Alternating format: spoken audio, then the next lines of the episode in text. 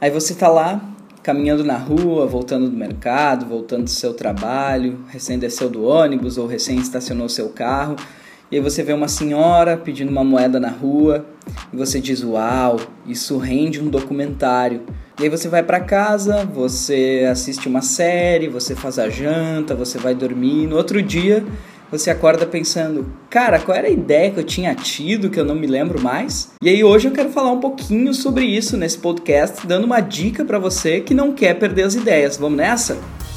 Tá começando o Storytelling Cast, o podcast da Escola de Roteiro. Se você quer aprender a desenvolver uma história relevante, uma narrativa impactante, você está no lugar certo. Vem comigo. Se você trabalha num universo criativo, num ambiente criativo, possivelmente você já sabe que o tempo inteiro você está tendo ideias, assim. Eu costumo brincar que existe uma gaveta com trilhões de ideias ali dentro e muitas vezes a gente não vai fazer nem 3% até o final da nossa vida.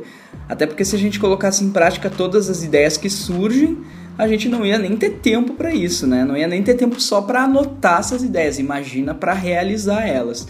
Então é muito comum que a gente comece a combinar ideias. Eu tenho usado uma lógica do post-it, tem me ajudado muito. Eu acabei de descobrir um aplicativo e um site, tem pela web mesmo, do Google, que se chama Google Keep. Keep em inglês assim, K-E-E-P.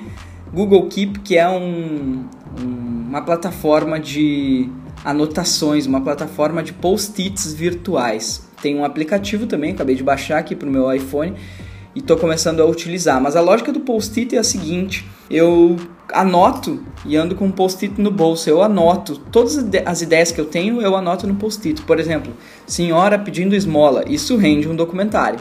O que, que eu faço de noite? Ou de manhã no outro dia, mas preferivelmente de noite, eu tiro um por um dos post-its e colo eles na parede. Depois, quando eu vou começar a gravar um podcast, ou gravar um vídeo, ou escrever um roteiro, ou desenvolver alguma ideia, eu começo a fazer um cruzamento desses post-its. Às vezes, na noite anterior, quando eu faço isso mesmo, eu já faço esse cruzamento. Eu pego um post-it e aí daqui a pouco eu já colo ele perto de um outro post-it que tem um assunto parecido com isso, eu tenho uma lógica de combinatividade muito maior. Ou seja, ao invés de eu pegar uma ideia e realizar, eu pego uma ideia e essa uma ideia se vincula a mais três, e essas mais três ideias formam quatro ideias que juntas elas se tornam uma ideia nova. Esse processo de fazer à mão, essa coisa mais artesanal da escrita, que hoje em dia inclusive é meio antiquado, dificilmente você vê aquela imagem tradicional de um escritor sentado em um bar, escrevendo a sua poesia no seu caderninho. Então, hoje em dia a gente está vinculado à tecnologia, a gente acaba anotando mais no celular. Mas esse processo mais artesanal de anotar à mão é justamente uma forma que eu encontrei de não perder as ideias. Às vezes eu estou passeando com o Cícero, meu filhinho, e no carrinho Aí se eu tenho uma ideia, aí eu tenho que tirar o celular do bolso, desbloquear. Antes disso eu preciso olhar para os lados para ver se ninguém vai me assaltar, se não tem ninguém ali suspeito. Aí eu tenho que desbloquear o celular. Aí ele é um iPhone 4S, ou seja, ele já está entrando num processo de travamento de demora para abrir os aplicativos, então eu tenho que desbloquear, eu tenho que olhar para os lados, eu tenho que esperar esse processo de travamento, eu tenho que abrir o aplicativo, eu tenho que responder um WhatsApp que surgiu no caminho e aí quando vê eu anotei a ideia, mas eu perdi dois minutos para anotar uma frase. Com o post-it, eu tenho um post-it no bolso, que sim, tem toda a lógica de, ah, eu preciso lembrar de sair com um post-it. Então eu já deixo ele pertinho da minha carteira. Na minha carteira eu tenho ali meus documentos, cartão de crédito, cartão de débito, um dinheirinho, coisa assim. Tá ali o post-it do lado junto com uma caneta. A minha mãe trabalha com esse tipo de, de objeto, canetas personalizadas e tal, e eu consegui com ela uma, umas canetas menores porque no início o grande problema estava sendo levar a caneta. Você vê, né? A gente está tão acostumado a andar com o celular no bolso, com a carteira, e aí quando precisa levar uma coisa assim tradicional, que faz tempo que a gente não carrega, a gente encontra um empecilho. Uma caneta no bolso, dependendo do bolso que você tiver, não cabe.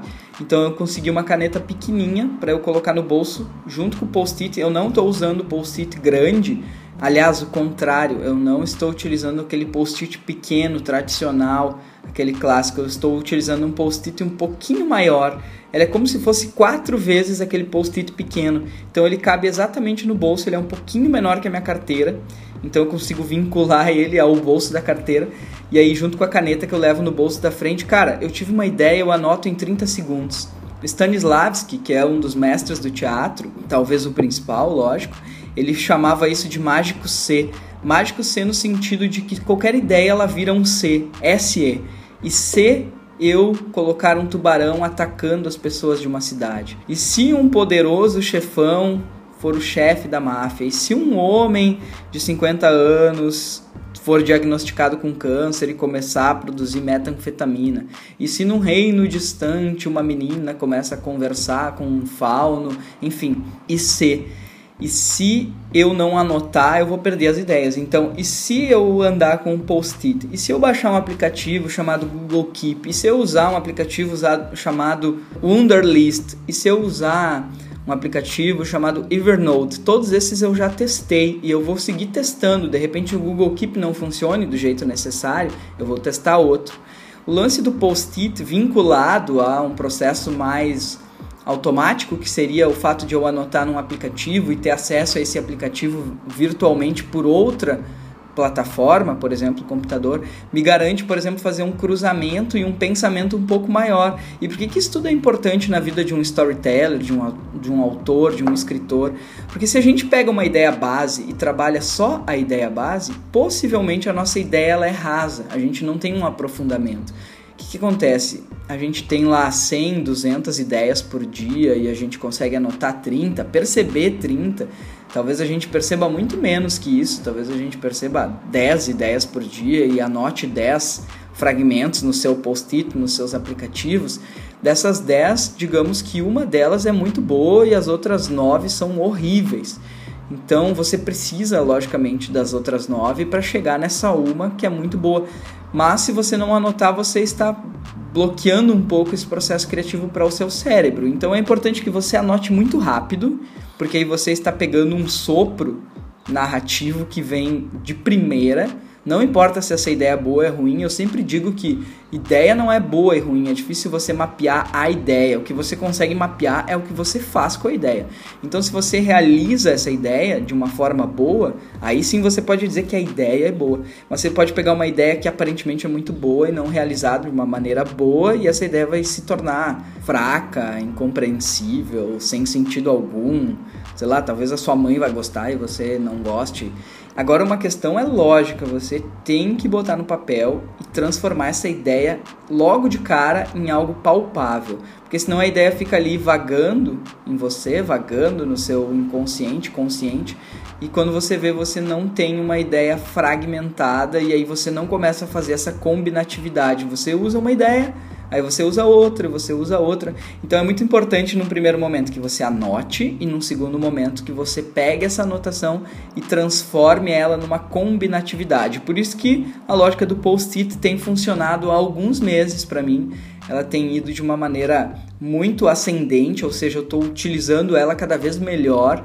E aí acontece que sim, se você já viu algum vídeo meu lá no canal do YouTube da escola ou nos lives que eu ando fazendo no Facebook, ou nos vídeos no grupo da Escola de Roteiro Storytelling Brasil, ali você deve perceber que atrás da minha mesa de trabalho eu tenho alguns post-its e atrás dessa mesa esses post-its me ajudam a perceber o quanto eu estou anotando, o quanto eu não estou anotando. É um exercício diário e que merece ser aplicado. Esses dias eu estava numa janta, para quem não sabe, eu tenho uma banda e o guitarrista, um dos guitarristas da banda está indo morar em outra cidade, a gente fez uma janta, foi uma, um processo assim, uma dor no coração de espécie de despedida de um guitarrista. Não sei se foi bem isso, mas a gente ainda não assimilou muito bem a ideia. Eu estava conversando com o Guilherme, que é um dos outros guitarristas, e ele estava comentando dos outros, não, são dois, então o Gabriel que está indo embora e o Guilherme que estava conversando comigo. Ele estava comentando sobre esse processo de querer escrever mais. E acho que o querer escrever mais ele passa pelo pressuposto de não simplesmente ter essa vontade e sentar para escrever.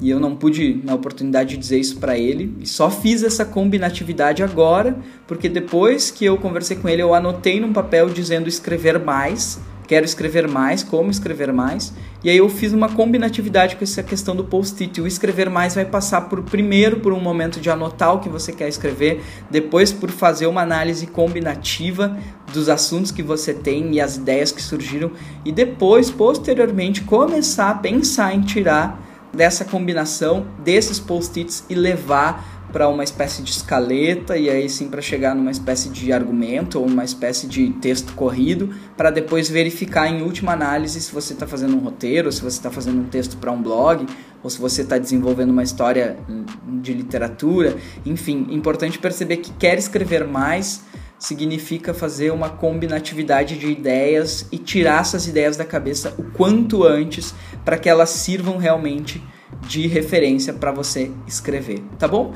A gente se encontra no próximo Storytelling Cast. Até lá! Este foi o Storytelling Cast, podcast da Escola de Roteiro. Se você quiser baixar meu e-book, Os 10 livros obrigatórios para criar storytellings, você pode acessar escoladeroteiro.com.br e baixar gratuitamente. Lá você também vai encontrar bastante material sobre o desenvolvimento narrativo e sobre o mercado de storytelling. A gente se encontra no próximo Storytelling Cast. Até lá!